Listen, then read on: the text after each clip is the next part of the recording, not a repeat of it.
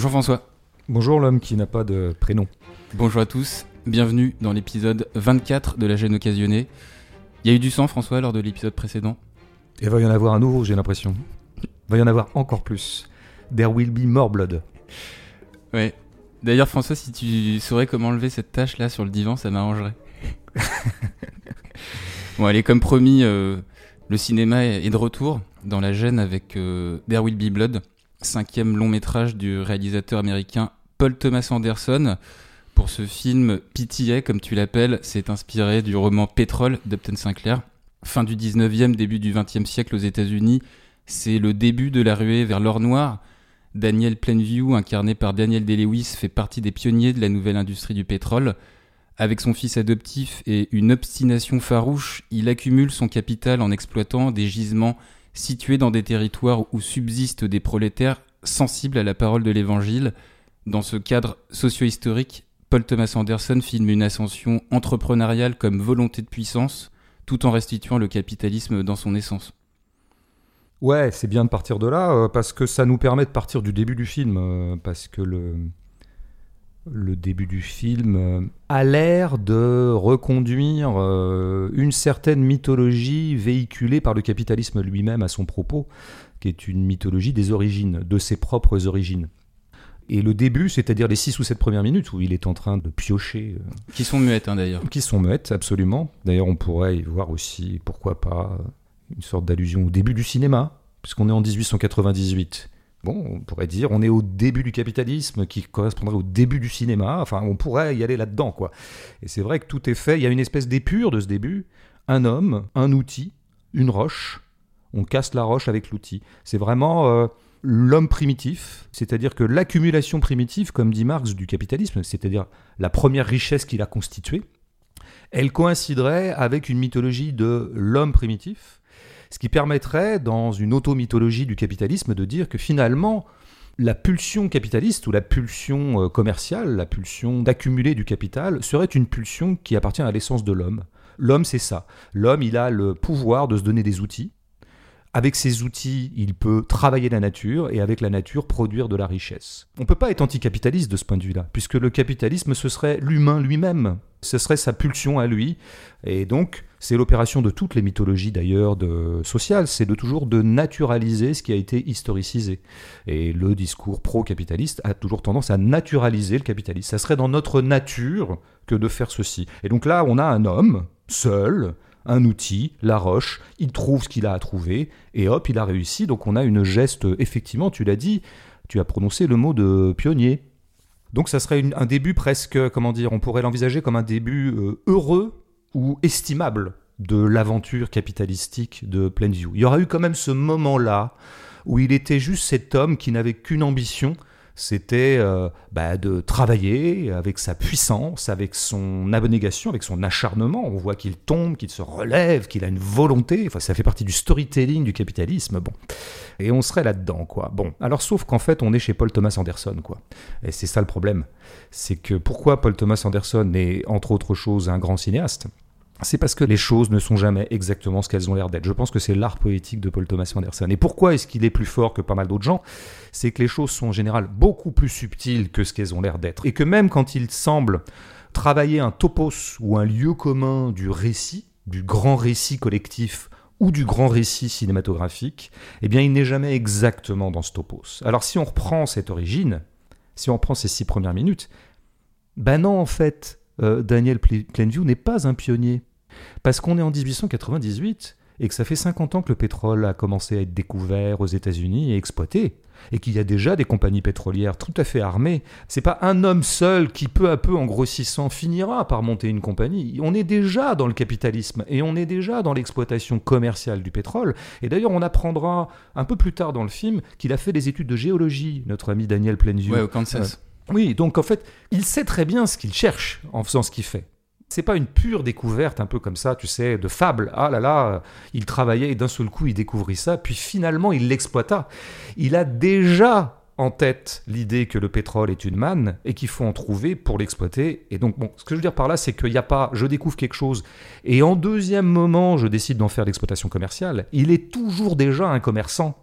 C'est déjà la pulsion commerciale qui l'habite à ce moment-là. Hein, donc la vénalité, elle est là dès le début. Il n'y a pas d'origine pure du capitalisme. C'est la première chose que je pense qu'on peut, euh, peut dire. Et d'ailleurs, très très vite, passer ce premier moment qui crée donc une sorte de fausse piste, ou une, qui emprunte à une, iconographie tout en la sabordant de l'intérieur, bon, bah, très très vite on rentre dans ce qui va être la vraie, comment dire, la vraie activité concrète de Daniel Plainview. C'est pas de creuser, c'est pas de piocher, c'est pas de travailler la roche comme un bon travailleur avec ses mains et avec son génie humain de la fabrication, d'homo. C'est d'acheter des titres de propriété. Voilà ce qu'on va le voir faire pendant deux heures. C'est qu'il achète, il acquiert des propriétés, il signe des titres de propriété. D'ailleurs, on le voit signer, mm. c'est comme ça qu'on connaît son nom d'ailleurs, c'est en signant des gens un papier. il signe au début et à la fin. Oui, tout à fait. Et à la fin, bah, il continue à signer des papiers. Il est devenu très très très riche. Et qu'est-ce qu'il fait maintenant dans son pauvre bureau où il peut plus se donner l'illusion d'être un foreur et un pétrolier, c'est-à-dire vraiment un artisan, quoi. Bah, c'est quelqu'un qui achète. Donc c'est ce qu'on va voir. Il va passer sa vie passer son temps à essayer d'acheter des concessions, d'aller négocier, d'aller embrouiller des pauvres paysans pour leur racheter leurs terres et exploiter le pétrole dessus. Donc c'est quelqu'un qui est immédiatement, non pas quelqu'un qui produit directement de la richesse, mais qui va exploiter une richesse existante. C'est pas exactement le même récit d'un seul coup. Bon, surtout que cette exploitation, exploitation est un terme ambivalent. Hein. Je peux exploiter un champ, c'est-à-dire que je cultive quelque chose dessus.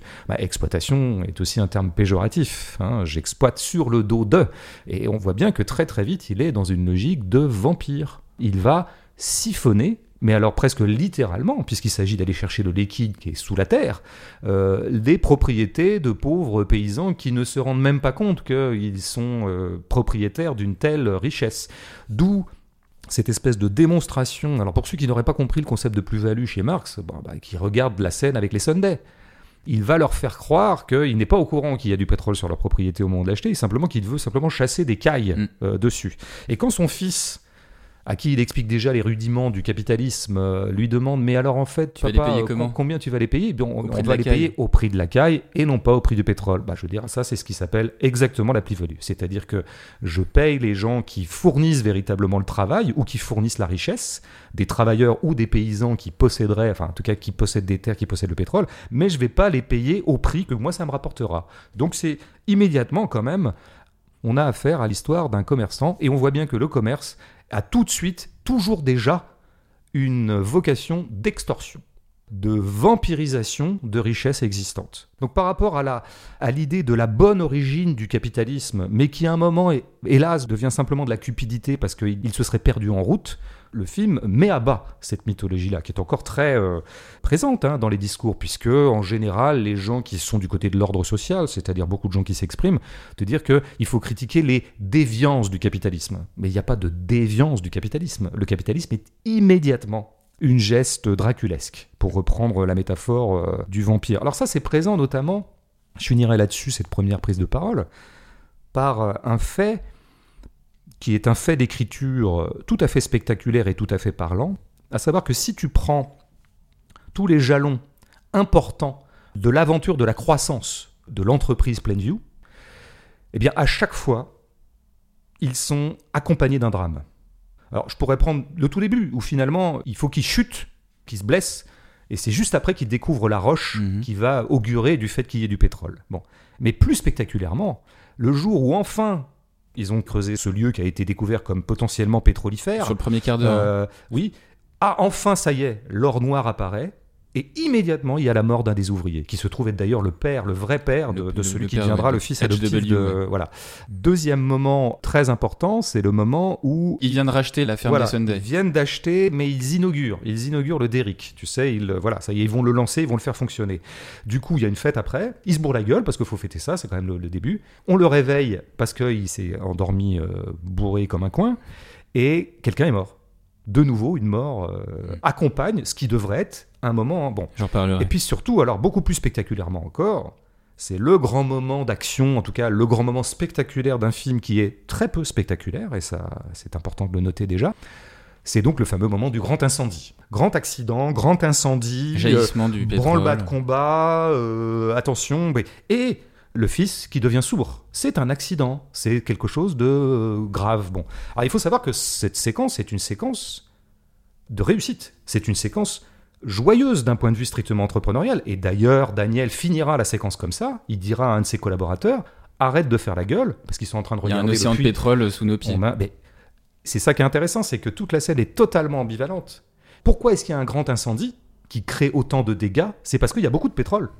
Donc, le signe même du drame est précisément le signe de réussite. Donc, tu as, tu as le dernier plan, ou presque le... Oui, je crois que c'est le dernier plan de cette séquence, qui résume à peu près tout. Tu as au premier plan Daniel de dos. C'est un plan large, hein, mais comme lui est proche de la caméra, il est de dos et on le voit, il est coupé à peu près au niveau de la ceinture. Il est en plein milieu du plan, vraiment en attitude de démurge. C'est lui le grand constructeur, c'est lui le grand ordonnateur des choses. Il fait un signe, et les deux charrettes symétriques, alors vraiment on a un plan parfaitement ordonné, vont envoyer de la dynamite. Quoi. Donc c'est le geste démurgique, hein, parce que voilà, c'est est un geste de destruction. Il s'agit de dynamiter quand même. hein. Mhm. C'est intéressant parce que c'est le geste de la guerre aussi. hein. La dynamite, c'est la guerre, c'est la destruction. Et souvenons-nous maintenant que dans nos premiers plans qui incarnaient la belle origine primitive euh, du capitalisme, bah, le vrai geste fondateur qu'il faisait, c'était aussi un geste de dynamite. Ce que je veux dire, c'est que le geste fondateur du capital est un geste de destruction. Et que la grande scène de réussite, la grande scène heureuse de découverte d'un gisement de pétrole qui va tout rapporter, est une scène d'apocalypse. Elle est filmée comme une scène d'apocalypse. C'est un incendie d'ailleurs. Elle se termine par la destruction du Derrick. hein. Il s'effondre parce Mais il pleut aussi du pétrole. il pleut av- du pétrole, avant- etc. Enfin, on pourrait vraiment soit- gloser. C'est-à-dire que cette scène, si tu la regardes, si on demandait à un spectateur qui ne connaît pas du tout le film, qui ne connaît pas du tout les enjeux du pétrole, bon, s'il la regardait purement visuellement, c'est une scène d'apocalypse. C'est une scène de fin du monde. Et d'ailleurs, le décor du plan que je décrivais, où Daniel est au premier plan et on voit les charrettes, est un décor de guerre, est un décor de champ de bataille après la bataille. C'est vraiment, mais tout est détruit. C'est très. Alors ça, si tu veux, c'est tout le génie de Paul Thomas Anderson. C'est d'inscrire dans le même plan deux forces contradictoires mais deux forces contradictoires au sens où elles s'excluent pas l'une l'autre, elles cohabitent. C'est-à-dire que dans le capitalisme, par essence, la destruction et la construction cohabitent. Ce que d'ailleurs les libéraux adorent répéter en citant Schumpeter, c'est-à-dire qu'une espèce de mantra comme ça très connu, la fameuse Une destruction destruction. créatrice. Ils sont toujours très contents de dire ça, quoi. C'est-à-dire, mais oui, bah, bah, le capital, c'est ça qui est génial, c'est que c'est la destruction créatrice. Bah oui, mais enfin, ça veut dire destruction, quoi. Le geste fondamental du capitalisme, c'est quand même de détruire. Alors après, au titre d'une construction qui rapportera d'autres profits et peut-être d'autres progrès, dirait-il. Ça, euh, on pourrait euh, gloser les heures. Mais une conséquence, je dirais, formelle de ça, et qui nous fait toucher aussi le, ce qui me paraît le génie de Paul Thomas, c'est que puisque tout est déjà là dès le début, à la fois le meilleur et le pire, et que dans le meilleur, le pire est niché, c'est-à-dire qu'il y a, pour reprendre un titre d'un des grands films de Paul Thomas, un inherent vice, c'est-à-dire un vice immanent ou un vice propre, le capitalisme a un inherent vice. Il contient euh, sa propre destruction. Mais donc, conséquence narrative de ça, mais c'est qu'on n'est pas dans du récit, on n'est pas dans de la narration. Parce que la logique dramatique et narrative, normalement, d'un film comme There Will Be Blood qui raconterait une épopée entrepreneuriale, c'est d'être dans la succession des choses. Il arrive ceci, puis il arrive cela, puis il arrive ceci, puis il arrive cela. Et à chaque fois, c'est nouveau. Et à chaque fois, on franchit un cap. C'est pour ça que souvent, même les films qui voudraient critiquer le capitalisme, mais qui racontent une aventure entrepreneuriale, finissent toujours par être embedded dans le capitalisme et d'en être les complices parce qu'on nous fait jouir de la croissance. Alors en général, ça se rattrape, c'est qu'à la fin, le capitaliste avec lequel on aura joui de sa croissance se retrouve euh, seul au monde, euh, commence à être taraudé par le scrupule, donc il sera rattrapé à la fin par une sorte de remords d'avoir été une pure machine à croître. Oui, mais pendant deux heures, on nous aura fait jouir avec la croissance quand même. Eh ben, c'est pas du tout ce que fait euh, Paul Thomas. À aucun moment, il peut être suspect de complicité avec son personnage, parce que à tous les moments qui devraient être des moments d'euphorie entrepreneuriale, il te fout la mort dans le coin. À chaque fois, il y a de la mort et à chaque fois, il y a un cadavre dans le placard, et même pas dans le placard, au milieu même de la réussite. Le film, au bout du compte, tout est joué dès le début. Après, le film, il avance plus. On peut même pas jouer le récit qui est assez connu, qui est une espèce de topo, si tu veux, de l'écriture scénaristique de ce genre de sujet, à savoir splendeur et misère, ascension et chute, ou ascension et descente, prospérité et décadence. Tu joues pas ça du tout.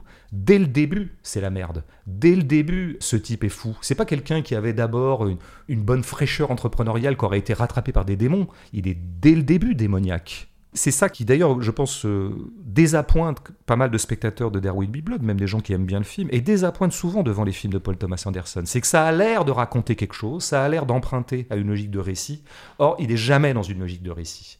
Il est toujours dans une logique de creuser quelque chose qui était déjà là dès le début. Hmm. Alors pour compléter ce que tu viens de dire euh, sur euh, cette partie capitalistique, je te propose de voir comment Daniel Plainview il véhicule un petit peu les valeurs du capitalisme. Première chose qu'on peut dire, c'est que pour faire des affaires, il faut de la confiance.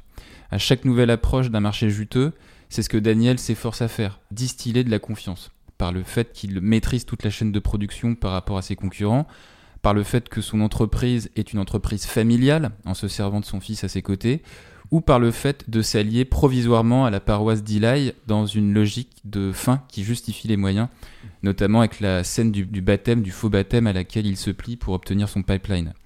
Euh, il se comporte aussi comme un dominant, euh, en se permettant au début de refuser une concession au début du film.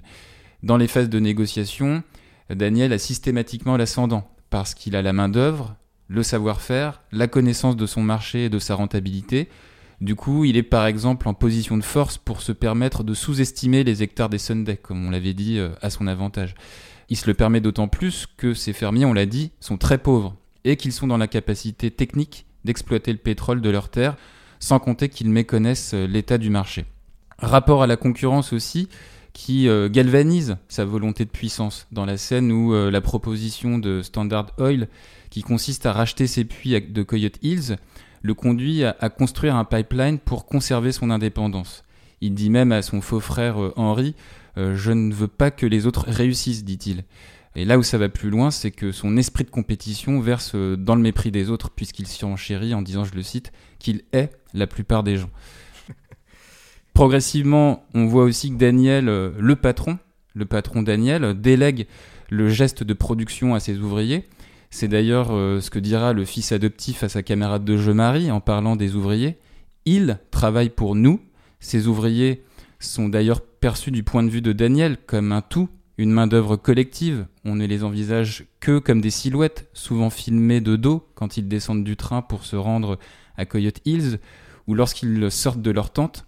On distingue rarement les visages de ces ouvriers qui en feraient des individus, et quand bien même ils seraient filmés euh, en face ou en biais, l'ombre de leur chapeau ou la suie sur leur visage dissimule leurs traits. Bah, y a, oui, bah, tu complètes très très bien. Le... Parce qu'effectivement, à partir de ce film, on peut faire une analyse du capitalisme tout à fait pertinente. Hein. Je veux dire, c'est des gens qui, encore une fois, auraient la flemme de donner le capital et autres euh, un petit peu austères. il y a parfois des films qui nous aident à gagner beaucoup de temps dans l'analyse ou dans la compréhension de l'essence même du capitalisme. Quoi. Euh, d'ailleurs, je suis très frappé de voir que Parmi les meilleurs cinéastes contemporains américains, euh, au moins trois d'entre eux sont des capteurs de capitalisme absolument prodigieux. Soderbergh, on l'avait dit. Soderbergh, Chandor et. Ouais, Je veux dire, si tu regardes Girlfriend Experience, effet secondaire de côté Soderbergh, si tu regardes euh, There Will Be Blood, et après tu te finis avec A Most de Chandor, franchement, tu as mais vraiment une saisie, mais d'une finesse et d'une complexité et d'une profondeur du phénomène capitaliste tout à fait exceptionnel. donc euh, voilà, je vous fais gagner du temps, les amis. Hein. ne, vous fadez pas le capital, euh, livre les, deux tomes, d'ailleurs ce que je n'ai pas fait moi-même, et regardez un champ d'or, deux Soderbergh et un PTA, et hop, c'est fait. Non, je retiendrai du floridège que tu viens de, de proposer un autre euh, élément du storytelling capitaliste, à savoir la fameuse indépendance. Hein. Euh, encore une fois, c'est une fausse piste de ces premières scènes sur lesquelles je reviens encore, de ces premiers plans. Il est seul, quoi. Il est seul, seul avec la force, sa pure force de travail qui va devenir du capital, qu'il va capitaliser. Et souvent, pendant le film, il protestera de sa volonté d'indépendance, notamment par rapport aux grandes compagnies. Euh, il veut ne rien devoir à personne, ce qui serait une sorte de projection mégalomaniaque d'ailleurs. Hein. Je veux être ma propre mesure, euh, le mythe de l'indépendance, quoi, hein, qui est très véhiculé donc euh, dans les différentes instances de propagande du capital. Ouais, même, pardon, si je me permets une petite insiste par rapport à ce que tu dis. Euh, même s'il avoue à, son fils adoptif, euh, avant qu'il devienne sourd, et à Henri, une fois que son fils partit, qu'il a besoin d'eux. Il le confesse, ça, parfois, tu vois, qui sous-entendu, la réussite entrepreneuriale d'un homme ne se fait jamais euh, ni seul du point de vue de la main-d'œuvre, ni seul psychologiquement. Après, je mets ça sur le compte du fait que, en, l'occurrence, pourquoi est-ce qu'il a besoin d'un fils? Il faudrait creuser. D'ailleurs, il s'en débarrasse assez vite de son fils, donc il n'en a pas un besoin si. Euh, donc je pense que ça fait aussi partie d'éléments de langage que lui peut distiller, y compris à ses plus proches. hein. En tant que bon commerçant, c'est quelqu'un qui a un rapport à la vérité qui est tout à fait biaisé. C'est quelqu'un qui ne parle que dans la mesure où ça sert ses intérêts. Tout ce que dit Daniel est toujours à mettre en relation avec l'intérêt qu'il a à le dire au moment où il le dit. Bon. Mais pour en revenir à cette histoire d'indépendance, bon, on voit, bon, pour aller très vite, hein, on voit d'abord qu'il n'est pas indépendant. euh, comment dire C'est pas lui qui a inventé le pétrole, encore une fois. Il se sert d'une matière préexistante. C'est pas un inventeur. Parce qu'il y a aussi ça dans le mythe du libéralisme, c'est nous sommes des créateurs, des créateurs d'entreprises. Euh, bah, un créateur d'entreprise, en général, tu le fais avec un matériau que tu n'as pas inventé, tu n'as pas créé, tu n'es quand même pas un démiurge. Ne te prends pas trop pour Dieu, c'est pas toi qui as créé la matière. Donc le pétrole, c'est pas toi qui l'as inventé, puis c'est même pas toi qui l'as découvert. Bon, premièrement. Et après, effectivement, comme tu l'as dit, bah, pour exploiter ces choses et pour forer, alors que lui se pique encore une fois d'être quelqu'un qui met les mains euh, dans le cambouis, bon, bah, il délègue très très vite ce travail à des ouvriers. Tu as très très bien dit qu'ils étaient anonymés, il n'y a rien à dire. Moi, je reviendrai quand même sur ce truc d'indépendance par rapport aux grandes compagnies. C'est une histoire qui se raconte pour le coup, alors que c'est un personnage que j'aime bien pour une raison, c'est qu'il se raconte pas trop d'histoires. Mais là, quand même, tu as l'impression qu'il éponge sa propre mauvaise conscience, à savoir qu'en fait, il est pieds et poings liés. Parce que il frime auprès de la Standard Oil de refuser l'avance de la, voilà, la Standard, lui, lui propose. Elle fait en fait ce que lui fait avec les autres. Lui, il achète des concessions. La grosse bête, la plus grosse bête que Daniel, fait avec Daniel ce que Daniel fait avec les petites bêtes Sunday. C'est la chaîne de prédation en fait, hein, comme dans la nature, comme dans la jungle. Et lui, il refuse comme ça dans un geste flamboyant. Bah, tu parles. Il est en affaire avec l'Union Oil. Donc il n'est pas indépendant, il a juste fait affaire avec une autre grosse euh, firme. Donc euh, on voit bien. Alors d'ailleurs, ça donne une scène que je trouve euh, très intéressante et très symptomatique de l'art de Paul Thomas Anderson. C'est la scène où il est au restaurant vers la fin du film. Il est avec son fils qu'il vient de retrouver. C'est pas vers la fin, enfin c'est plutôt dans le dernier Oui, tiers. oui, si, c'est vers la fin. Et il aperçoit euh, des gens dans le même restaurant, ce sont précisément les gens de la Standard avec qui il s'était engueulé, dont il avait refusé euh, l'offre, d'ailleurs en faisant une fixette sur euh, le fait qu'on lui parlait de son fils. Qui se font Et- servir de l'alcool avant lui, alors que lui a commandé avant eux. Tout à fait. Donc là, on a, si tu veux, c'est pareil. Si tu prends cette scène dans sa, je dirais, sa première superficialité, sa première couche, on a un topos de ce que j'appellerais l'ordre narratif. C'est-à-dire, l'ordre narratif, tu sais, il y a un ordre social, puis il y a un ordre narratif. Il y a des récits standards qui nous ont tellement imprégnés que, en fait, nous avons tous assimilé l'idée que c'est comme ça qu'on doit raconter des histoires. Et bah, par exemple, quand tu racontes l'histoire d'un personnage comme Daniel, aussi obscur soit-il, aussi euh, douteux, moralement soit-il, c'est quand même ton héros, quoi. Et ce personnage, il faut qu'il ait une flamboyance à un moment. Et ben la flamboyance, ça pourrait être du truc de seul contre tous. C'est vrai qu'il a niqué les petits, mais il est quand même en but à des grands, à des plus gros que lui. Et donc là, on pourrait retrouver de la sympathie avec lui. Et cette scène, c'est exactement ça, une scène que les acteurs aiment beaucoup jouer. C'est la fameuse scène où le petit va aller à la table des grands et va faire un truc un peu avec du panache. Il va faire un monologue pour leur dire Vous m'aurez pas, euh, je vous emmerde. Il leur montrera toute sa morgue. Bon. Ok, ça c'est la scène. Et tu te dis, bah c'est une scène que j'ai déjà vue, puis elle fait toujours plaisir, parce que nous on est content, on est du côté du héros, puis on est en train d'aller niquer les grands, les grands de ce monde qui sont des salauds, tu vois. C'est, bah oui, enfin, sauf qu'en fait c'est pas vrai. Encore une fois, Paul Thomas joue toujours deux choses en même temps, et puisqu'il en joue deux, il en joue mille. Il y a un effet démultiplicateur de la complexité. Bah parce qu'en fait c'est ridicule ce qu'il dit aux gens de la standard. C'est lui qui fait une fixette sur son fils. Dans le premier rendez-vous, le mec avait eu le, un peu pour le convaincre de laisser euh, son, de se laisser racheter en fait. Pour qu'il puisse s'occuper t'occuper de son fils. ouais. Et là, le mec avait pété les plombs. Et là, de nouveau, il lui rappelle que euh, ah oui, tu m'as parlé de mon fils. Bah regarde, mon fils, il est là. Mais nous, on, on connaît la vérité, nous. On sait très bien qu'il a viré son fils à partir du moment où il était handicapé, qu'il s'en est pas occupé, que leurs rapports sont tout à fait. euh, voilà, il y a cette scène magnifique où le fils finit par lui filer une baffe, tu sais, dans- à la fin d'un long panneau. Bon, bah, donc en fait, ça va pas. En fait, le speech est pas bon et qu'on a plus affaire à un type à ce moment-là qui se joue à lui-même la scène de je suis le petit contre les grands et je me suis pas laissé avoir et j'ai ma dignité et on me parle pas de mon fils comme ça. Il se fait ce trip-là, mais en fait, il est tout à fait dans une auto-falsification. Donc tu vois, cette scène qui est encore une fois presque une scène à faire, une scène à faire du grand récit cinématographique tel qu'on l'a vu mille fois, ben en fait, elle est distordue. Je pense que la distorsion est vraiment le, maître mot de l'art de quoi. C'est-à-dire que il fait toujours grincer quelque chose. hein. Dès, lors qu'il il organise une machine et qu'il te pose une scénographie, et nous on est content parce qu'on la reconnaît, et on dit ah bah c'est cool, on va de nouveau jouer ce truc-là, bah, en fait ça se joue jamais exactement comme ça devrait se jouer. Encore une fois, on a affaire à quelqu'un qui proteste de son indépendance, alors qu'en fait il est multidépendant. Pour résumer, il est dépendant de la matière, dépendant des richesses, dépendant des terres, dépendant des paysans, dépendant de la force de travail de ses ouvriers. En fait, l'indépendance, ça n'existe pas, surtout pas à l'échelle de Daniel. Mais pendant toute sa vie, ce sera raconté ça. Et sans doute qu'il avait besoin de se le raconter pour tenir. Euh, poursuivons sur euh, cette fois-ci, non plus le personnage, mais plutôt euh, l'acteur Daniel Day-Lewis. je me permets juste de faire un parallèle avec l'épisode 5 appliqué à notre sujet. Tu nous diras après quelles en sont les nuances, et il y en a forcément, par rapport à, ce qu'a fait euh, Todd Phillips avec Joachim Phoenix. Ce qui est sûr, c'est qu'on passe deux bonnes heures avec Daniel Day-Lewis. Euh, sur le personnage, donc on a déjà dit euh, plusieurs choses dans la mesure où il y a presque un côté allégorique avec le capitalisme qu'on a évoqué. En revanche, sur l'acteur et sa prestation, ce qu'on peut dire, c'est qu'il y a du boulot, du travail sur la langue et la prononciation américaine du Midwest, sachant que Daniel Day-Lewis est britannique, du travail sur le corps avec cet accident au début du film qui le rend boiteux. Travaille également sur euh, la psychologie et la complexité d'un personnage qui, à l'image du mouvement de va-et-vient du forage, établit un jeu basé sur la tension et la rétention. Il est par exemple tour à tour traversé par euh, la tendresse euh, pour son fils adoptif dans le train, où le bébé lui titille la moustache, de la complicité quand ils partent ensemble chasser, et à contrario, à la fin du film, une grande cruauté envers ce même HW, lorsqu'il le répudie en disant euh, qu'il est un orphelin retrouvé dans un panier.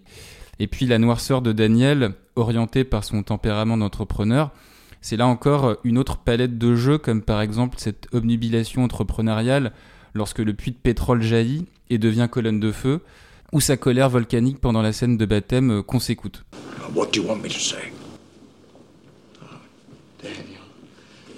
Come here and you've brought good and wealth, but you have also brought your bad habits as a backslider. You've lusted after women and you have abandoned your child. Your child that you raised, you have abandoned all because he was sick and you have sinned. So say it now. I am a sinner. I am a sinner. Say it louder. I am a sinner. I am a sinner. Louder, Daniel. I am a sinner. I am a sinner. I am sorry, Lord. I am sorry, Lord. I want the blood. I want the blood. You have abandoned your child.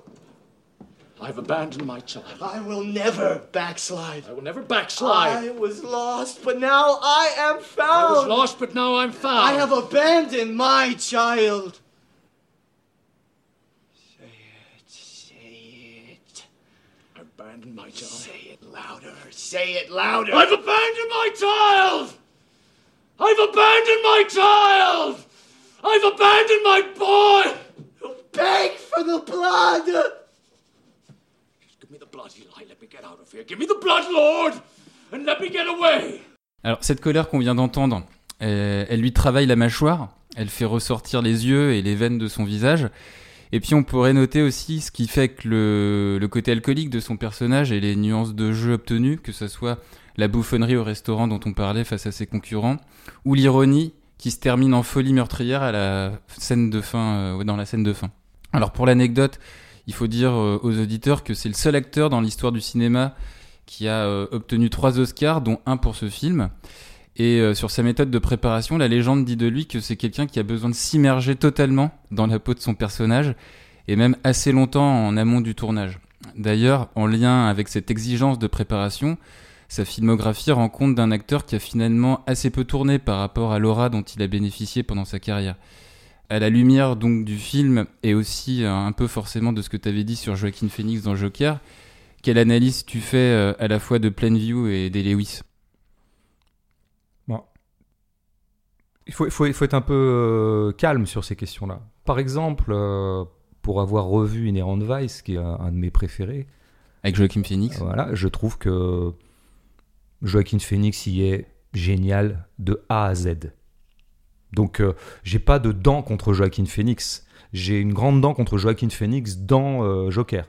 Et euh, il y a d'autres rôles où il m'a un peu agacé. Bon, donc c'est pas le sujet. À chaque fois, il faut voir au cas par cas si, effectivement, la méthode Daniel Day-Lewis, la méthode Phoenix, la méthode De Niro, la méthode Tahar Rahim, que j'entendais récemment à la télé dire que ses idoles c'était Brando et De Niro, qui effectivement se sont euh, fait connaître surtout le deuxième par le côté euh, je travaille un rôle, j'incarne totalement, je me fonds totalement dans le personnage. D'abord.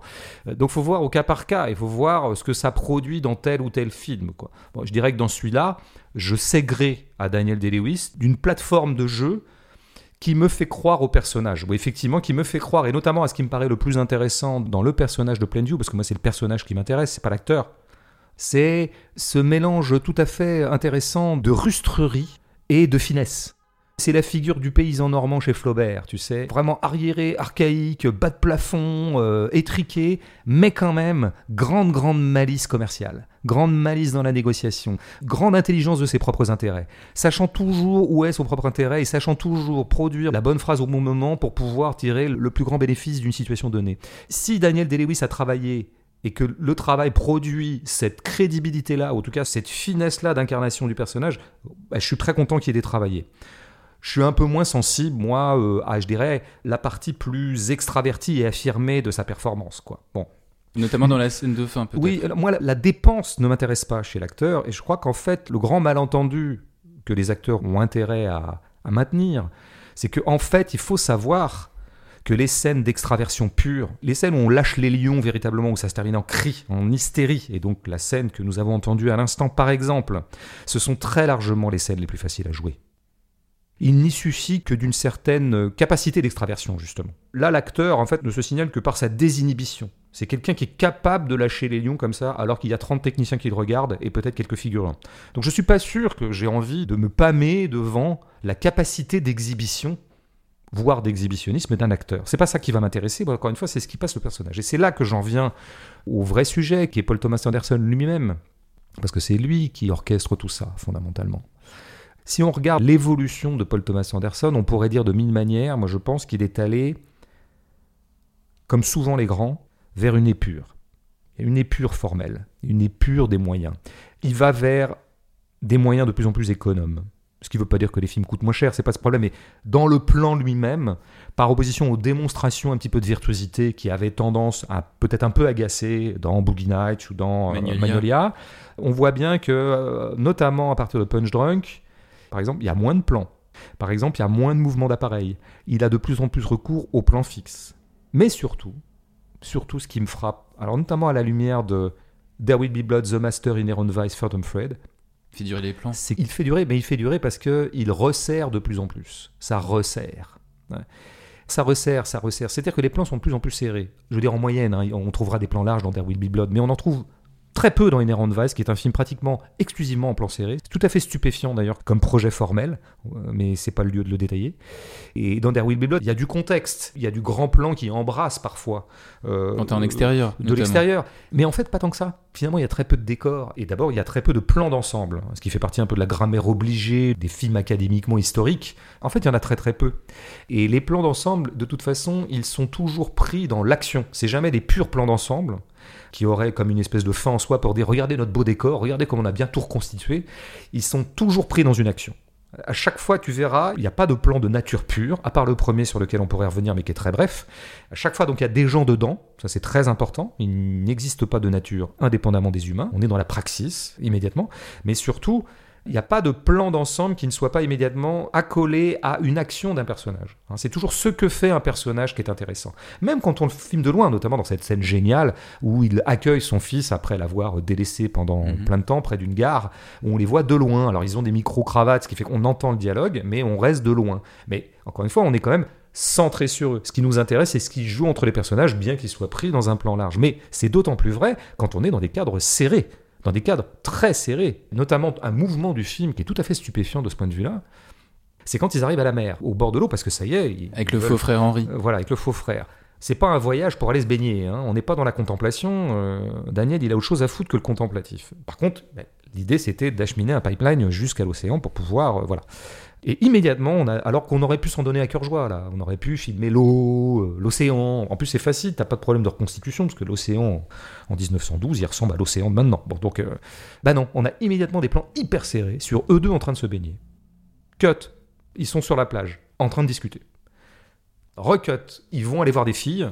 On se dit, tiens, il va y avoir une scène un peu comme ça, plan large, où il y aura On des voit, filles, on voit pas le il y aura de la prostituée, il y aura un petit peu, euh, on va se marrer, il y aura du vin, il y aura un machin. Bon, beaucoup de cinéastes auraient cédé à ça. Genre, je vais m'utiliser le décor, ma figure, j'ai du budget. Pas du tout. Lui, plan serré sur euh, Daniel. On reste sur lui tout le temps. Le personnage, le personnage, le personnage. Et ensuite, scène du crime. Pareil, plan serré, champ contre champ. Il réveille son faux frère, il s'est rendu compte qu'il était faux, et il va finir par le tuer. Ça, c'est quand même tout à fait stupéfiant comme grammaire, hein, parce que tu n'as pas un plan large là pendant 5 minutes, alors qu'on traverse du pays. Il y aurait eu de quoi faire de l'espace. Donc on resserre sur le personnage, parce que je pense que. Comment dire Moi, je pense que les grands cinéastes, ils vont toujours vers l'épure.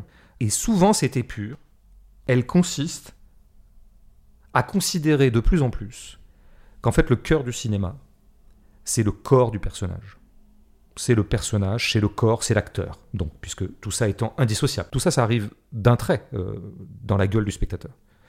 Par exemple, Phantom Fred, pareil, on voit bien comment tout un tas d'imbéciles s'en seraient donné à cœur joie pour fabriquer du film à costume, quoi. En plus, on était dans la grande couture, donc la haute couture. Donc, c'était le moment ou jamais de faire péter du décor, du costume, l'Angleterre élégante des années 50. Enfin, il y avait, il y avait de quoi. Il y a quelques défilés quand même. Il y a vraiment très peu, très très peu par rapport à, encore une fois, ce que serait le cahier des charges d'un film pareil fait par quelqu'un qui serait pas Paul Thomas, j'aimerais bien voir ce film un jour, on verra bien la différence. Mais surtout, c'est un film qui sert absolument, qui n'a qu'un sujet au bout du compte. C'est Alma et Reynolds. C'est un film sur le couple. C'est un film sur l'amour, c'est un film sur le sentiment, sur la relation, qu'est-ce qui peut jouer entre un homme et une femme, etc. Bon, donc on resserre, on resserre. The Master, j'en parle même pas, c'est vraiment, c'est l'histoire de deux hommes, hein, parce que ça c'est aussi un autre élément de la geste de Paul Thomas Anderson, en tout cas de son cinéma, c'est que comme un homme en soi, ça n'existe pas, si je veux faire le portrait d'un homme, il faut que je fasse le portrait des relations.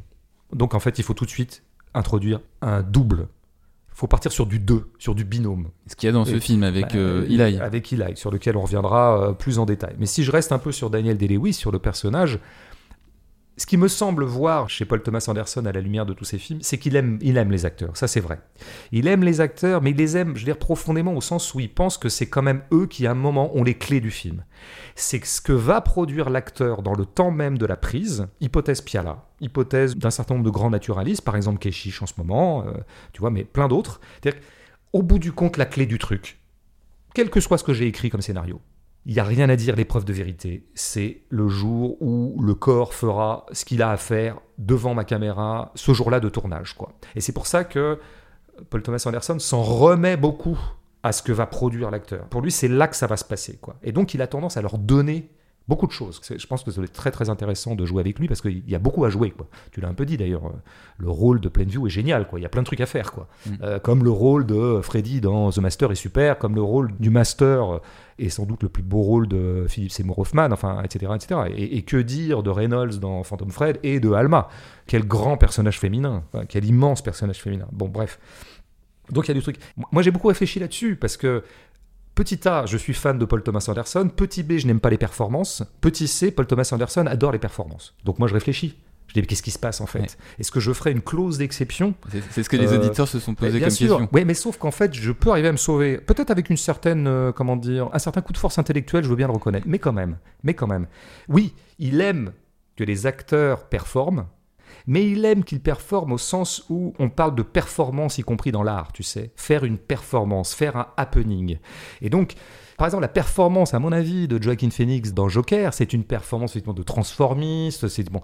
Mais à aucun moment, il lui a donné, comment dire, il y a comme il y a souvent dans le cinéma de Paul Thomas Anderson, c'est des moments où ça va performer, mais au sens théâtral du terme. C'est-à-dire que ce qu'adore faire Paul Thomas Anderson, c'est donner des moments de théâtre, de démonstration théâtrale de ses personnages. C'était le cas de Tom Cruise dans Magnolia, par exemple, hein, qui faisait une conférence, une conférence extrêmement gesticulante, très très oratoire, une espèce d'effort oratoire extraordinaire, tu sais, parce qu'il voulait monter cette espèce d'association euh, dont le slogan, je crois, était quelque chose comme J'aime la bite.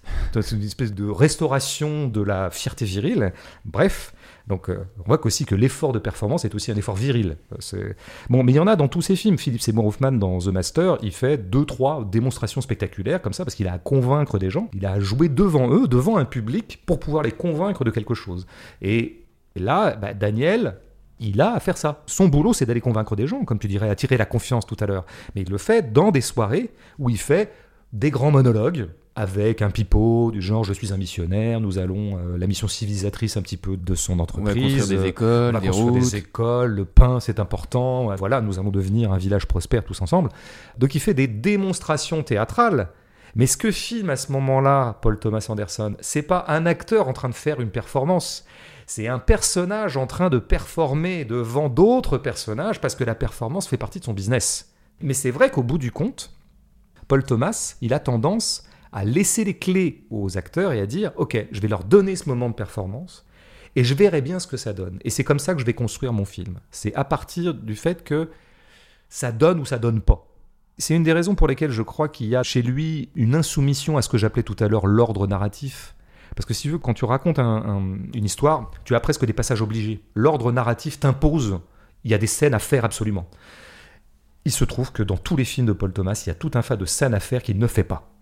Par exemple, ça a été noté souvent, et c'est génial, nous n'avons pas dans Phantom Fred le premier baiser entre Alma et Reynolds.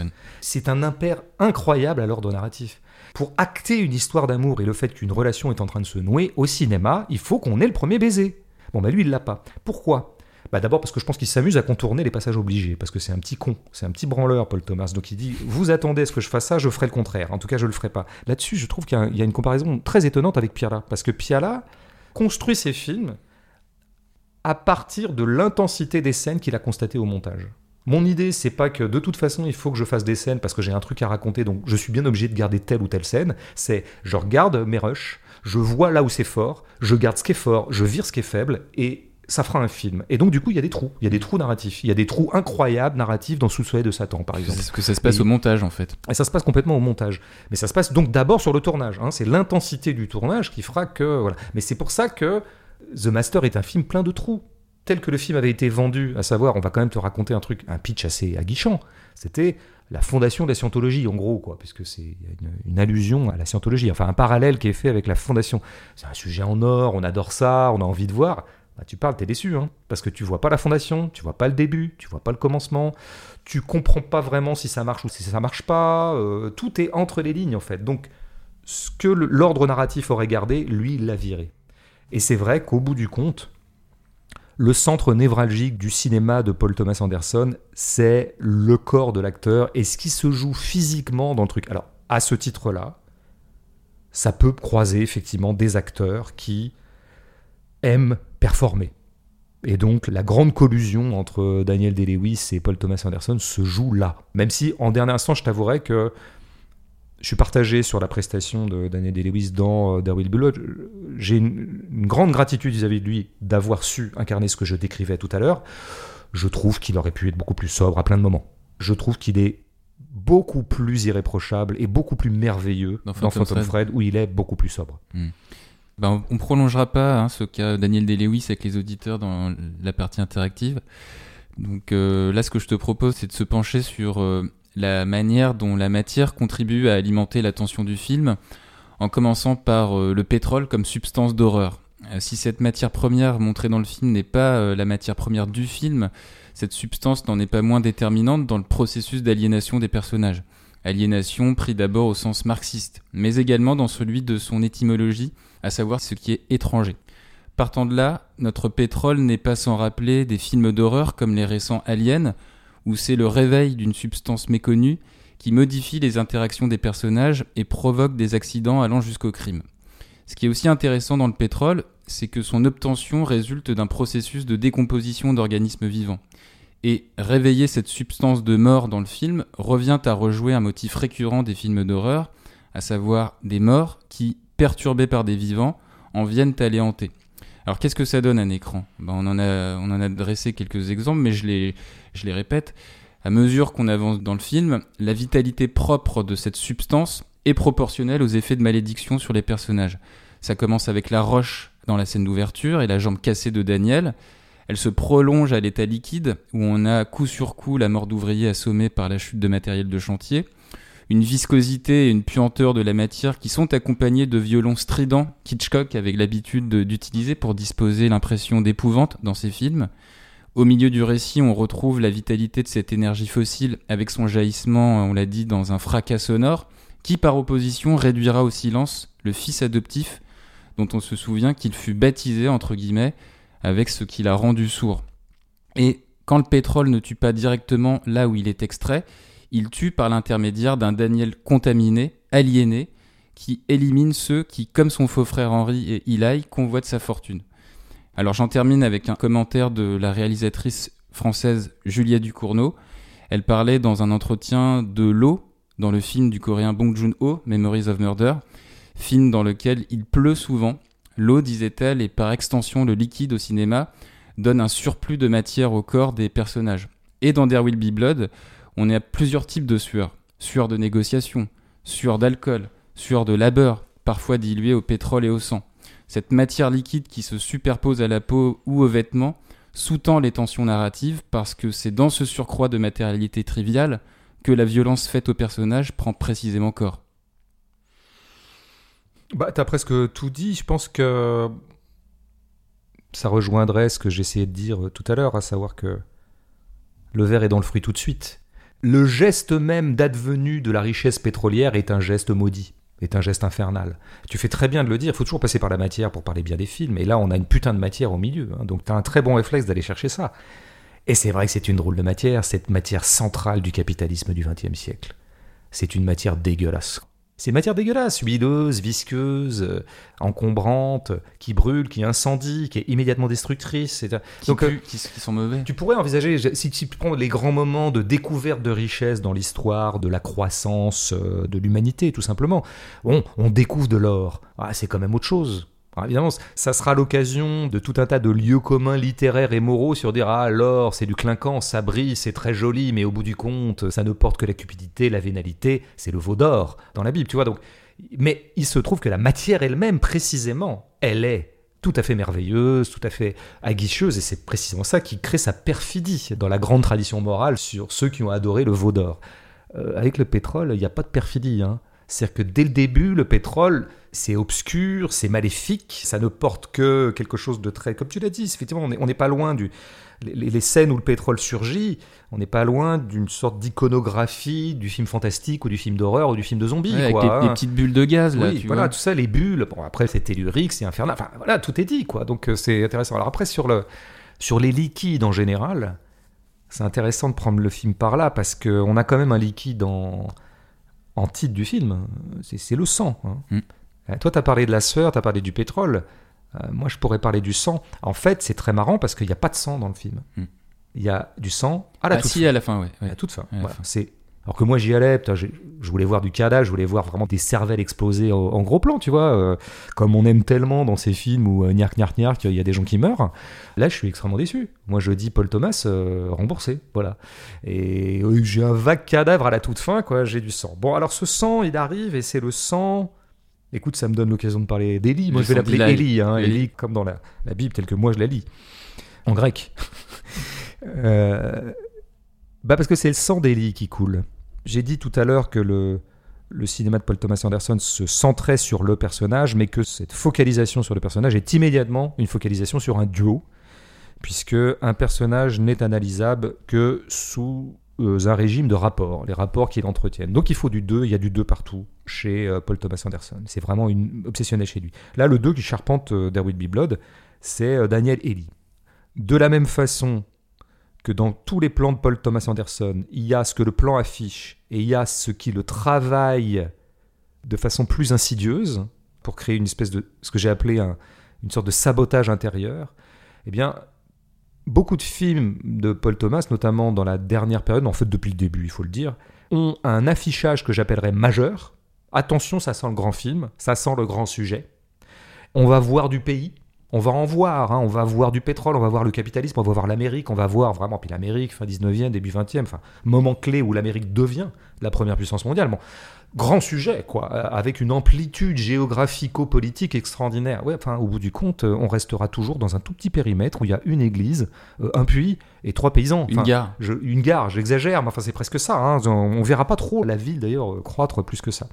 Bon, en fait, c'est vrai de tous les films. Et donc, je pense qu'à chaque fois, tu as un affichage majeur alors qu'en fait la réalité réelle, enfin la réalité précise du film, c'est d'être un film mineur et de travailler quelque chose en mineur. Et ce qui travaille toujours en mineur, c'est un duo. Voilà. On a l'impression que Phantom Fred va nous parler du grand monde de la couture. En fait, il nous parle d'un couple amoureux. On a l'impression que The Master va nous parler d'histoire de la scientologie. En fait, il nous parle d'un master qui essaie de dompter une bête et qui n'y arrive pas. C'est la bête contre le dompteur. Et c'est ça. Et c'est un duel entre eux, un duel amoureux, un duel euh, équivoque, un duel euh, à géométrie variable. Bon, parce que c'est aussi ça la grande clé du 2 euh, chez Paul Thomas, et c'est pour ça qu'il est fort, c'est que c'est du 2 mobile. C'est du 2 évolutif. Et c'est du 2 qui n'arrête pas de bouger. Phantom Fred est le chef-d'œuvre pour ça.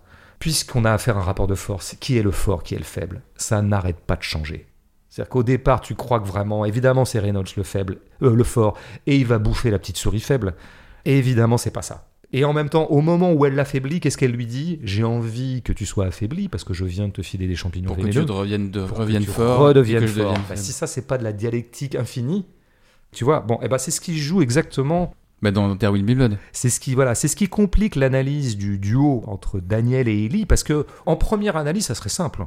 Il y en a un qui emblématise le capital, il y en a un autre qui emblématise la religion.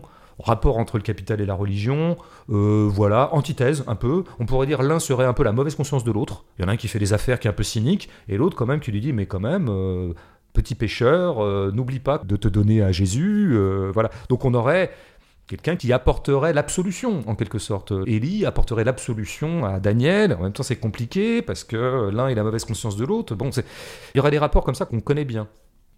Mais le problème, c'est que c'est beaucoup plus compliqué que ça dans la mesure où leur rôle ne cesse de s'échanger. Enfin, en tout cas, que ce qu'on croyait être l'un euh, n'est pas exactement ce qu'il est, et inversement.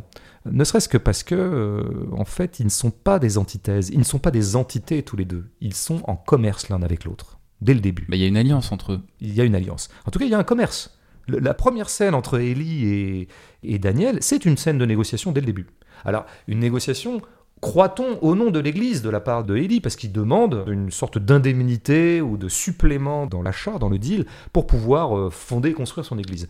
Donc à ce moment-là, on croit encore qu'Ellie parle au nom de la religion. Mais en tout cas, ils sont en deal. Mais qu'est-ce que c'est quand je suis en train de dealer avec quelqu'un? Je vais un peu sur son terrain, il va un peu sur mon terrain. C'est ça qu'on appelle un deal. Et donc ça veut dire que Ellie devient un peu Daniel, et Daniel est un peu Ellie. Et c'est ça, le duo chez Paul Thomas Anderson était un duo de mixage entre les deux entités, ou les deux pseudo-entités qui étaient censées se confronter pratiquement comme deux essences pourraient se confronter. Donc on a des gens qui sont en échange, ils sont en négociation. Bah, on s'aperçoit qu'en fait Ellie est un commerçant. Il a factuellement, et quel que soit le degré de sincérité qu'on lui attribue, en fait il se trouve qu'à la fin du film, on se rendra compte que il n'était qu'un commerçant. Mm. Bon. Puis il y a des auditeurs qui ont relevé que par exemple dans la scène de baptême, euh, il fait un petit sourire. Et... Ouais, tout à fait. à De toute façon, fin, il, est, complice. il, il est, il est malin. Dès le début, il est présenté comme malin. Mais disons que pendant tout le film, on peut se dire que c'est vrai qu'il est obligé de commercer pour euh, défendre son église, mais il défend quand même son église. Mais en dernière instance, ils font quand même les mêmes gestes tous les deux. Ils font des gestes de commerçants. C'est-à-dire que même quand euh, Ellie est en train de faire une performance théâtrale d'exorcisme, hein, c'est la première fois qu'on le voit euh, officier au sens littéral, ben, on pourrait dire c'est au nom de Jésus, c'est au nom du Christ, mais c'est aussi au nom de convaincre les gens qui sont là qu'il est effectivement thaumaturge, et donc de les convaincre de rallier sa petite entreprise qui s'appelle l'Église de la Troisième Révélation. Donc en fait, en permanence, ils sont tous les deux commerçants, et c'est donc une lutte de... On pourrait dire que la lutte entre eux, parce qu'il y a une lutte véritablement, euh, oui, un combat permanent, euh, Ouais, parce qu'en plus, les gifles que reçoit euh. Illy euh, au moment de, de Oui, oui. redemander les 5000, bah, il les redonne à. Tout à fait, ils arrêtent pas. je te- Daniel, tu, euh, tu au m'as tapé, je te retape, et à la fin, c'est moi qui te tape avec des quilles. Enfin, je veux dire, il y y, a une vraie opposition. Mais c'est une opposition qu'on pourrait dire pratiquement une concurrence commerciale. C'est-à-dire qu'il y aurait une rivalité commerciale entre eux. À partir du moment où lui, Daniel, sait très bien, il reconnaît en Élie lui-même. Quand il le voit faire la séance d'exorcisme, qu'est-ce qu'il lui dit à la fin? Le show était pas mal. Voilà. Bon, donc lui il sait que c'est un show et il est bien placé pour le savoir parce que lui des shows c'est ce qu'il arrête pas de faire pour aller démarcher, pour aller convaincre les habitants de concéder des terres. Il fait lui-même des shows. Donc ils se reconnaissent entre bonimenteurs tous les deux. Ce sont des bonimenteurs. L'un défend une église, l'autre défend le pétrole. Les start-upers auraient dit, auraient dit des pitchers. Ça pourrait être des start-upers. En tout cas, c'est la voilà, ils ont ils ont ce point commun là. Mais il y a quelque chose qui va pas là-dedans. En fait, dans ce récit, c'est ça qui complique un peu les choses. Mais c'est qu'en fait, ils devraient s'entendre. On se met à la place de Daniel. Daniel a tout intérêt à pactiser avec Ellie. Tu prends la scène d'ailleurs où Ellie lui propose de pactiser, c'est-à-dire de monter une célébration commune, de faire théâtre commun. C'est quand il s'agit d'aller inaugurer Derrick. Ellie va le voir et lui dit demain, puisque demain tu inaugures euh, le puits et que tu invites tous les habitants, bah, moi je te propose de bénir le voilà. Et il lui dit d'ailleurs, il règle la cérémonie. Il dit Tu diras ça, tu diras cette phrase de la Bible, et puis après tu donneras mon nom. C'est-à-dire qu'en gros, il faut quand même donner le nom de la boîte à la fin. À la fin de la démonstration, tu donnes la petite carte de visite où il y a marqué euh, Manpower ou Bouygues. Enfin, tu vois, je ne pas que les gens sachent où aller dépenser leur argent euh, maintenant qu'ils ont été convaincus. Bon, tout ça est très bien réglé. Et d'ailleurs, Daniel lui dit Oui. Et l'alliance serait parfaite. Lui, il ferait ses petites affaires. Le religieux du coin lui donnerait sa bénédiction, ce qui est génial aux yeux des habitants puisque du coup, tu parlais de confiance, les habitants qui sont eux-mêmes très croyants bah, verraient que Élie bénit Daniel, donc ça veut dire que Daniel est un homme de confiance. Enfin, Daniel devrait complètement céder à ce théâtre-là, vraiment, mais sans aucun problème. Or, le jour venu, contre toute attente, alors que lui a monté son petit business aussi, c'est-à-dire que le puits va s'appeler Marie du nom d'une habitante, bah, de la camarade de jeu de, de Les, les, capitalistes et les publicitaires connaissent bien ça, quoi. Toujours donner un nom authentique à un truc de dégueulasse. Donc là, c'est un nom d'un enfant, donc c'est irréprochable. Et puis c'est le, fils qui va lui-même activer le levier. Enfin, il a très très bien préparé son théâtre. Ce théâtre était tout à fait compatible avec le fait que Élie finisse par bénir. Et vraiment, on peut finir la journée hyper content. Moi, le capitalisme, maintenant, je suis vraiment authentifié par la religion. Tout va bien, quoi. Et il le fait pas. Il le fait pas. Et il développe vis-à-vis d'Élie pendant tout le film une hostilité qui, bizarrement venant de Daniel, qui n'est que calcul d'intérêt, excède l'intérêt. Il y a quelque chose qui ne va pas dans l'hostilité qu'il porte à Élie. Il y a un surnuméraire, si tu veux. Cette haine qu'il lui porte est en excès par rapport à ses stricts intérêts. Et ça, c'est tout à fait étonnant de la part de Daniel, parce que Daniel, encore une fois, c'est quelqu'un qui est une espèce de monstre de cupidité, hein, un monstre de pragmatisme. Tout ce qu'il fait est porté sur le bénéfice qu'il peut en tirer qu'est-ce qu'il a envie de résoudre comme problème avec ce type qui finira par quand même un meurtre? Un meurtre à un moment où c'est pas très utile de le tuer non plus. Hein. Il est à la fin de sa vie, euh, cette Ellie ne lui nuit plus du tout, et il le tue. Il le tue avec une quille. Ce crime étant trop. Bon, c'est intéressant parce que du coup le personnage prend une dimension là, ah, une dimension, voilà, pour le coup, oui, on pourrait dire shakespearienne, tragique. Il est mu par un affect euh, étonnant. Alors moi je pense qu'en fait, Daniel a profondément besoin qu'Elie soit un imposteur. Et donc c'est pour ça qu'à la fin, il le force à le dire. Pourquoi? Bah Parce que c'est un duel de religion entre eux. C'est-à-dire que pour que la religion de Daniel advienne, il faut que la religion de Élie soit définitivement périmée. Il faut qu'elle soit caduque. Parce que c'est une théologie qui veut se substituer à une autre. C'est la théologie capitaliste qui doit se substituer à la théologie chrétienne. Et les deux ne peuvent pas cohabiter, parce que ne peuvent pas cohabiter deux monothéismes. En fait, Daniel a besoin, si tu veux, comme il est un grand cynique, il a besoin d'être convaincu lui-même et de convaincre tout le monde que le monde n'a pas de sens, que le monde n'a pas de morale, qu'il n'y a pas de valeur, qu'il n'y a pas de vie après la mort, que tout est purement terrestre et purement pragmatique je pense qu'il est quand même travaillé lui-même par l'idée que moi qui suis un pur cynique, il faut absolument que je me persuade moi-même que j'ai bien eu raison, j'ai fait la bonne option. D'ailleurs, c'est ce qu'il dira à, à Élie à la fin. Le vrai élu dans ta famille, c'est Paul. C'est Paul. Parce que lui, il a fait le choix du commerce. Donc c'est lui l'élu. Il a fait le choix de la bonne nouvelle religion. La nouvelle religion, c'est la théocratie capitaliste, on pourrait dire, ou la théologie capitaliste. Euh, D'ailleurs, il dit, c'est moi la troisième révélation ça serait donc Daniel, bah oui, ça serait en gros la troisième révolution industrielle. Hein, ou en tout cas la troisième révolution du capitalisme. C'est en tout cas le troisième moment du capitalisme. Premier moment, on va dire, euh, autour de la Renaissance, mondialisation, etc. Et puis ensuite, évidemment, la machine à vapeur, euh, fin 18e, euh, l'Angleterre, tout ça. Et puis, bah, fin 19e, le pétrole, hein, l'ère du pétrole. Puis après, nous serions, nous, entrés dans une autre ère, peut-être industrielle. Bon, bref, avec le numérique.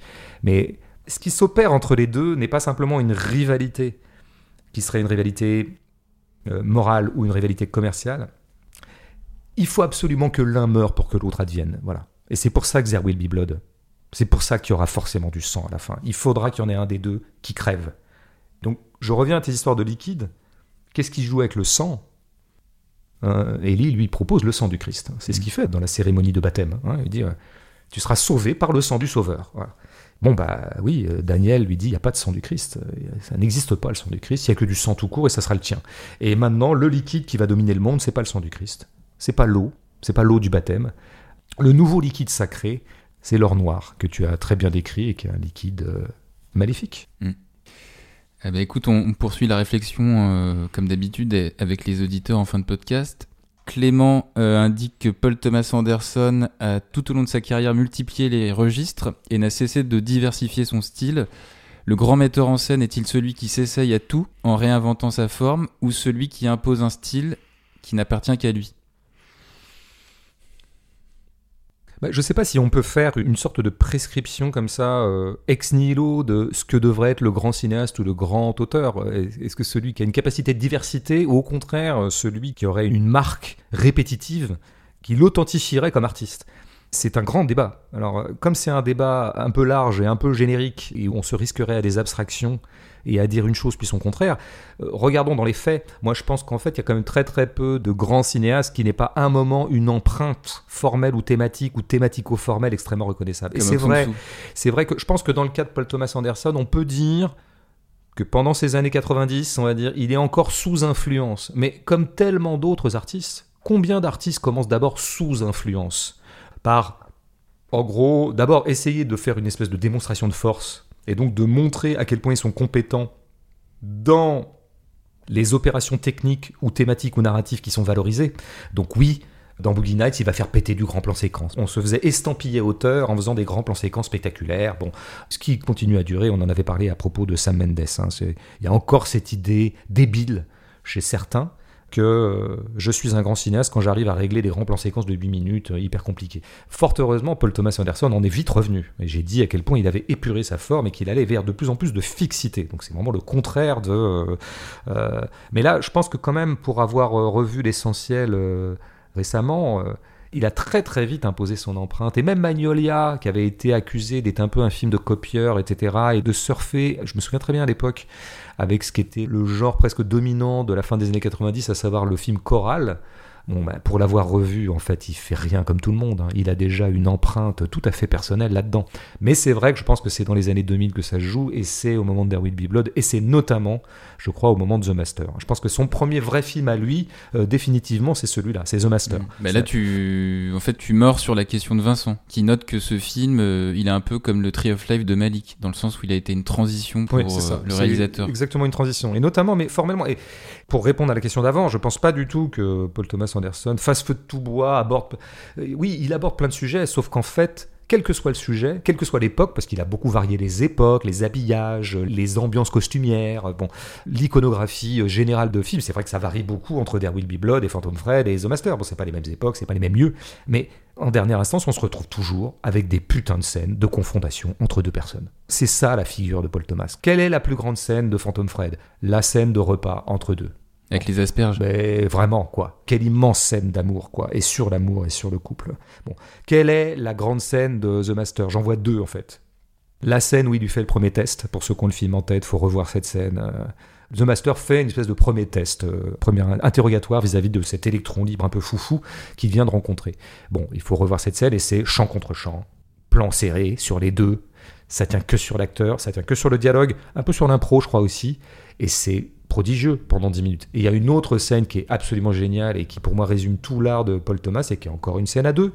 C'est ils se retrouvent tous les deux en tôle. Et dans son génie, euh, Thomas Anderson a inventé qu'ils étaient dans une cellule contiguë.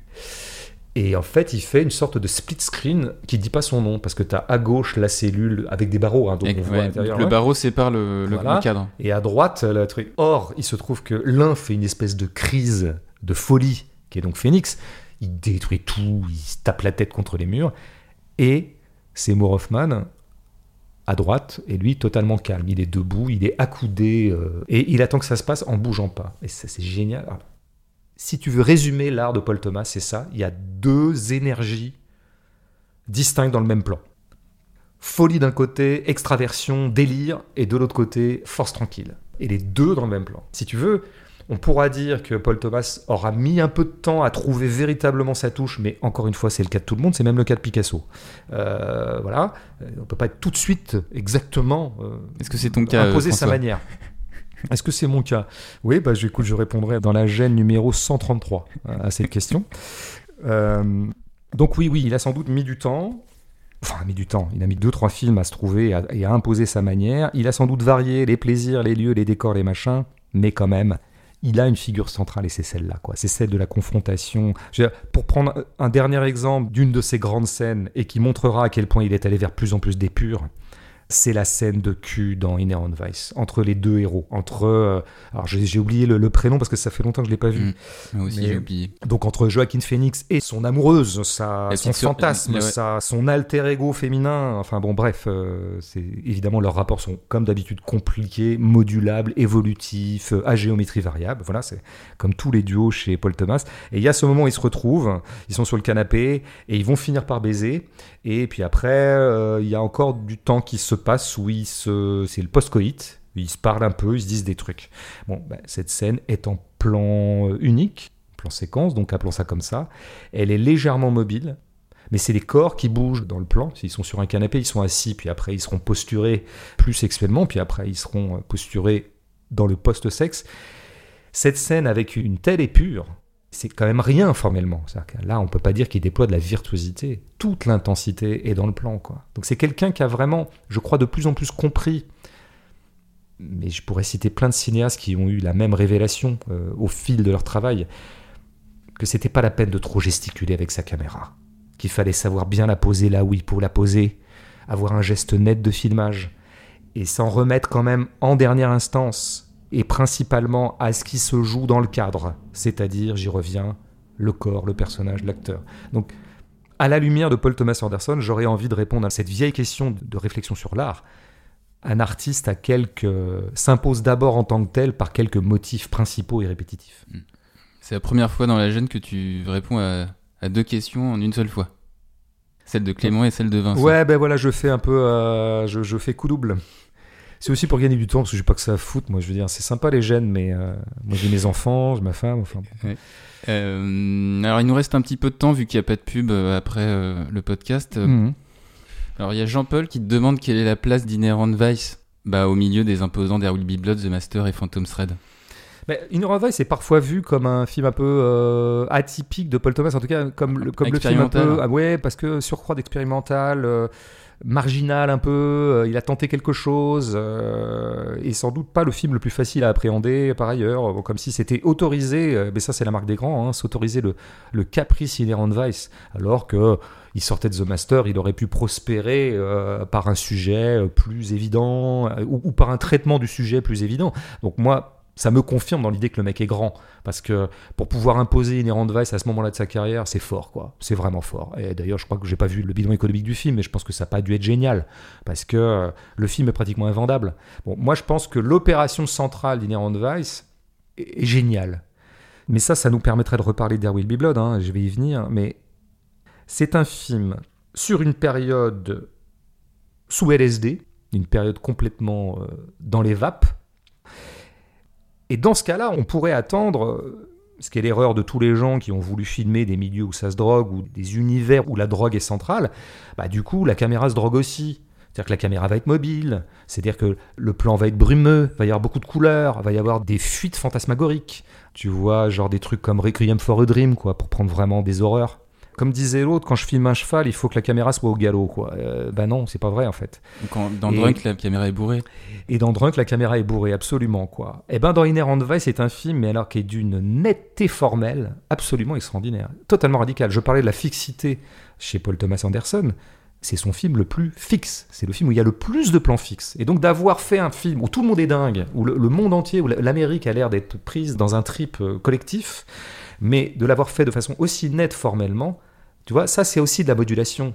Dans le même plan, tu as l'impression que tout le monde est shooté, mais la caméra est d'une grande netteté. D'ailleurs, tout le film est pratiquement en champ contre champ. C'est très étonnant comme radicalité formelle. Mais ça nous dit quelque chose sur l'art de Paul Thomas en général. Il a bien saisi que pour saisir 69, parce que je crois que ça se passe en 69, à San Francisco, je sais plus si c'est Los Angeles ou San Francisco, mais bon, peu importe. Souviens Euh, c'est un des deux, c'est par là. C'est. Californie, là où ça se drogue, voilà, Californie, quoi. Euh. West Coast. il a compris que pour saisir l'essence d'une époque, il ne s'agit pas d'en produire le décorum kitsch. C'est pas en habillant des, c'est pas en faisant passer dans le plan des mecs avec des cheveux longs et qui ont des lunettes bizarres et qui sont habillés avec des chemises à fleurs que tu vas saisir ce qu'était l'essence de 69. Drôle de période d'ailleurs, très contradictoire, puisque période hippie, mais aussi période pratiquement néo-fasciste de l'Amérique.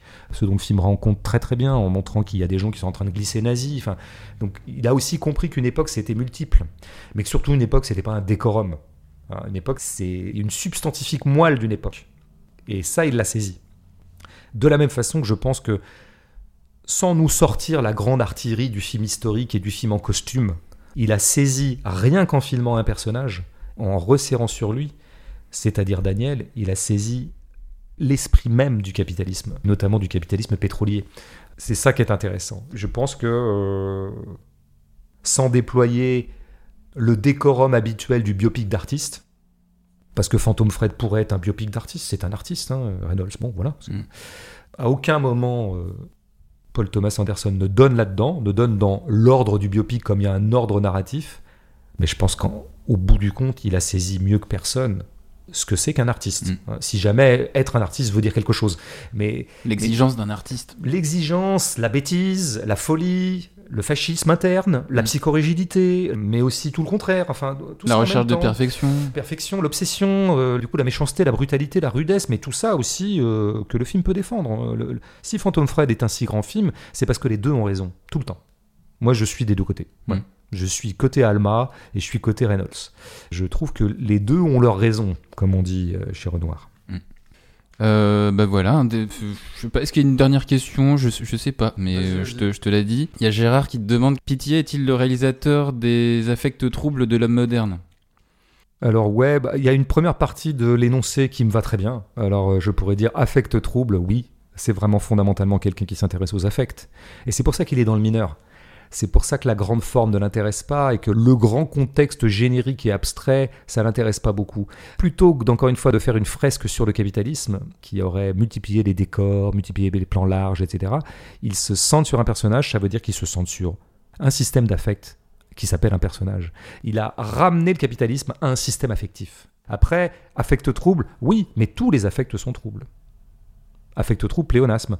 Et oui, quand tu fais une analyse, une dissection sérieuse des affects, bien sûr que tu vas dans le trouble. Après, deuxième partie de l'énoncé, De l'homme moderne. ouais, là c'est là que je démissionne toujours un peu, euh, parce que, pff, un, l'homme, je sais pas ce que c'est, deux, moderne, je sais pas, deux, trois, l'homme moderne encore moins. Donc je, là, on, on- on arriverait dans des choses plus hasardeuses conceptuellement. Je... En tout cas, il me semble que ce qu'il saisit de Daniel, ce n'est pas l'homme moderne, c'est la psychologie du capitalisme, en fait, on, va l'appeler comme ça. Ce qu'il saisit chez Reynolds, c'est pas l'artiste moderne, c'est plutôt euh, les affects euh, constitutifs de ce que pourrait être un artiste, euh, etc., etc. Donc non, c'est compliqué cette affaire de modernité. C'était peut-être un tout petit peu plus vrai dans Magnolia, qui est d'abord un de ces rares films qui se passe à l'époque même du tournage. hein. C'est tourné à la fin des années 90 et ça se passe à la fin des années 90. C'est son seul film contemporain. Non, il y a Punch Drunk aussi. Donc on pourrait dire que là, il a, oui, il me semble qu'il saisissait quelque chose dans Magnolia qui était peut-être une inquiétude proprement de son temps et peut-être qui lui est propre à lui, à savoir euh, comment inventer sa propre vie et comment recommencer à zéro alors qu'il y a eu tellement de choses avant nous. C'était quelque chose qui travaillait beaucoup de personnages de Magnolia et qui, je crois, doit travailler un petit peu Paul Thomas Anderson, qui lui-même est un fils de, de, de saltimbanque, enfin, de quelqu'un qui a à voir avec le cinéma. Et en plus, en tant que cinéphile, Paul Thomas Anderson, grand connaisseur du cinéma, je pense, hein, il fait partie des, de la bande de cinéastes, de grands cinéastes cinéphiles qu'on a vu débarquer dans les années 90, à savoir Tarantino, Soderbergh et lui. Il y en a peut-être d'autres. Bah, ils moi, sont copains, d'ailleurs, dans mes la trois préférés. Bah, parce que tu sais. quand- Tarantino et Paul quand- Thomas. quand tu sais que tu es à peu près deux des trois meilleurs cinéastes de ton temps, bah, tu deviens copain. Enfin, tu vois, je veux dire. euh, Après, Steven Soderbergh, lui, parle à personne. Donc, il a pas de copain. Mais euh, personne veut lui parler parce qu'il fait trop de films. Puis en plus, on comprend pas ce qu'il fait. Mais euh, non, ils avaient ce point commun, tous les trois, d'être non seulement des futurs grands cinéastes, mais d'être très cinéphiles. Et donc, évidemment, l'écueil de ce grand bénéfice qui est d'avoir vu des films, c'est que ces films vous encombrent, bien sûr. Et donc, euh, l'obsession, mais que puis-je faire après? Que puis-je faire après Scorsese, puisque c'était une référence de Paul Thomas, mais il y en a d'autres Que puis-je faire après le grand cinéma classique avec lequel euh, Phantom Fred dialogue? Que puis-je faire après? Eh ben, euh, Paul Thomas Anderson, qui a vraiment cette obsession chevillée au corps, je crois que ça préside beaucoup à la façon dont il écrit les films, où je crois que pour une scène donnée, il se demande toujours comment est-ce qu'il pourrait la faire autrement que ce qui a déjà été mille fois fait. Merci François pour cette critique euh, essentielle sur PTA. Et sanglante, mais je dirais. Une critique un peu sanglante, ce qui ne veut pas dire négatif, mais on, a, on y a mis du cœur, on y a mis du sang, Ouais. on y a mis du blood, on y a mis du. Voilà. Du liquide. Merci aux auditeurs pour leur message. Euh, prochain épisode, on n'en a pas encore discuté? Bah non. Bon, bah, on réserve la surprise aux auditeurs euh, Bah sur ouais, les réseaux alors. Je sais pas, on, a, on a des pistes. Il y avait caché Danneke encore jusqu'au 30 avril sur le site de France TV. Bah écoute, moi je, moi je serais pour m'engager devant les millions d'auditeurs euh, à faire cacher. Ok. Après, Euh, après, c'est un film qui du coup il va falloir euh, trouver parce qu'il paraît qu'il est bien caché. Eh oui. Oui, moi aussi je m'y mets, ça va maintenant, je veux dire, euh, c'est toujours toi les jeux de mots. euh, ouais. du coup les gens t'adorent, moi ils m'aiment pas. Non, moi je. Voilà. Bon, eh ben, on se dit à dans deux semaines alors cette fois-ci. À dans deux semaines.